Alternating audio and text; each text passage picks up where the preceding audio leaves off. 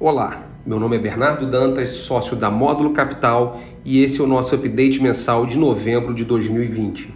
Em novembro, destacamos a volta do capital externo para a Bolsa Brasileira e a forte valorização das bolsas mundiais, com o S&P e Dow Jones atingindo pontuações recordes e o índice MSCI Global valorizando 12,7% no mês, maior alta desde o início da série em 1988. O maior apetite dos investidores por ativos de risco é consequência da divulgação dos resultados da fase 3 de diversas vacinas para o Covid, confirmando a eficácia média de mais de 90%. Também contribuiu para o otimismo o resultado da eleição americana com a vitória do candidato democrata Joe Biden e o início da transição com indicações dos nomes de sua equipe, apesar dos questionamentos ao resultado por parte do presidente Donald Trump. Brasil.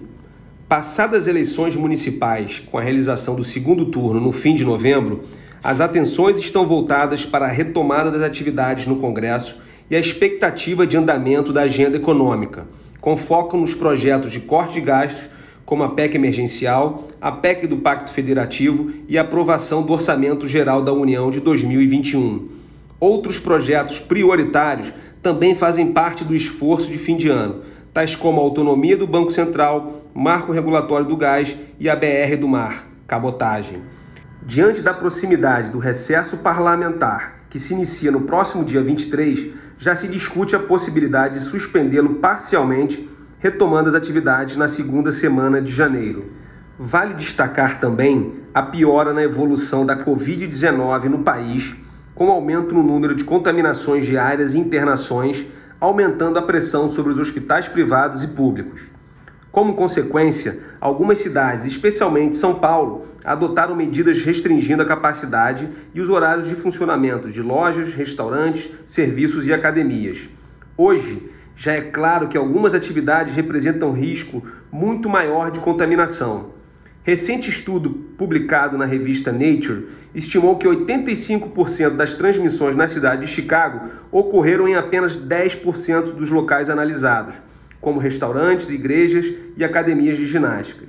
Esperamos que futuras medidas de distanciamento social sejam concentradas nessas atividades de maior risco, ao invés da adoção de um lockdown completo. Ainda em novembro, os gringos voltaram ao mercado local com a melhora no cenário externo o investidor estrangeiro ingressou no mercado de ações brasileiro com aproximadamente 30 bilhões de reais. É o maior nível da série de dados mensais desde o ano de 1995. Mercado externo. As bolsas globais tiveram um mês de recorde com as notícias positivas das vacinas da Covid-19. Espera-se que, ainda em dezembro, os órgãos regulatórios americanos e europeus aprovem a vacina para o início de aplicação nos profissionais de saúde. Diante a luz no fim do túnel e retomada da economia global para 2021, houve uma maior alocação em ativos de risco, risk-on, com destaque para as ações cíclicas e os mercados emergentes. Finalmente, em relação à eleição americana, esperamos a confirmação da vitória de Joe Biden pelos estados americanos na segunda semana de dezembro. O início da transição de governo, com as indicações dos nomes da equipe de Biden, também foi bem recebida pelo mercado principalmente o nome de Janet Yellen, ex-presidente do Fed, para ser secretária do Tesouro. Nos Estados Unidos, o Dow Jones e o S&P subiram 11,9% e 10,8%, respectivamente. O índice Nasdaq, que tem um peso maior das empresas de tech, teve uma alta de 11,8%. Portfólio e atribuição.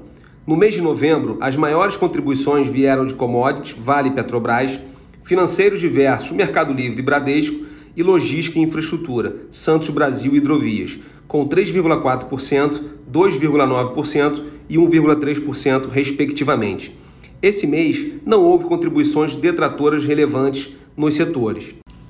No mês, fizemos alguns ajustes pontuais no portfólio, reduzindo nossa exposição no setor de tecnologia e consumo e varejo. Zeramos nosso investimento em links após a aprovação da oferta de aquisição da Stone e no setor de consumo e varejo ajustamos nossa exposição em via varejo com uma leve redução. Também fizemos trocas no setor financeiro diversos, aumentando nossa exposição em B3 e Itaúsa. Continuamos ao longo do mês aumentando a nossa exposição no setor de alimentos e bebidas, que passou a representar 6% da carteira.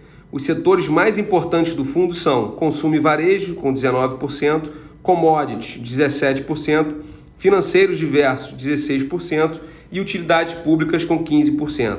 Fechamos o mês com uma exposição de 94% em ações. Esse foi o nosso update mensal de novembro. Bons investimentos e até a próxima!